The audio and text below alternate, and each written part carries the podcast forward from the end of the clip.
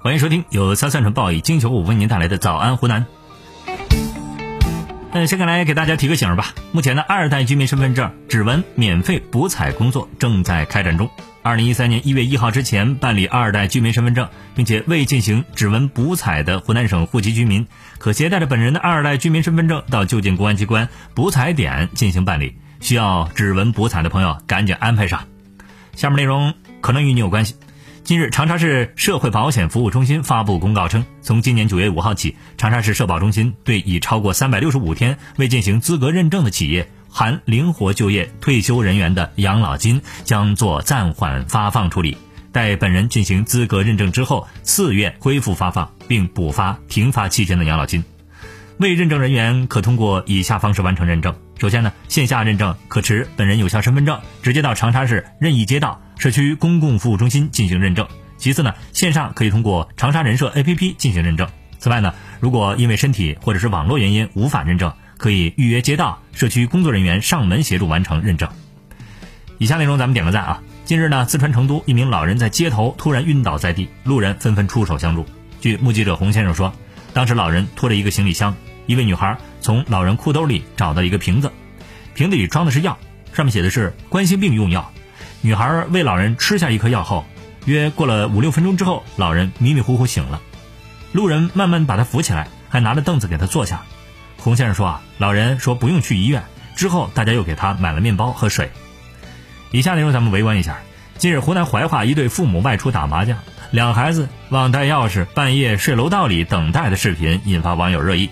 据视频拍摄者刘女士说，这两个孩子是邻居家的，男孩十岁，女孩六岁。孩子出去玩忘带家门钥匙，父母在打麻将，经常深更半夜不回，他就邀请孩子到自己家等爸妈。快到十二点的时候，男孩拉着睡得很熟的妹妹就回去了，坚持要去自己家门口等，直到凌晨一点左右，孩子父母才回来。这样的情况经常发生，邻居都劝过孩子父母了，但是得到的回复是呢，别多管闲事儿。不少网友表示太心疼孩子了，这父母也太不靠谱了。近日，浙江金华一男子在超市持刀抢劫。群众报警后，民警迅速赶到现场处理。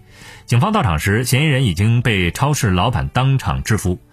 报警人范女士说，当时她正在给嫌疑人结账，突然对方掏刀威胁，丈夫瞬间上前夺刀救她。据嫌疑人陈某交代，他今年二十三岁，因突然失业，没有经济收入才做出此举。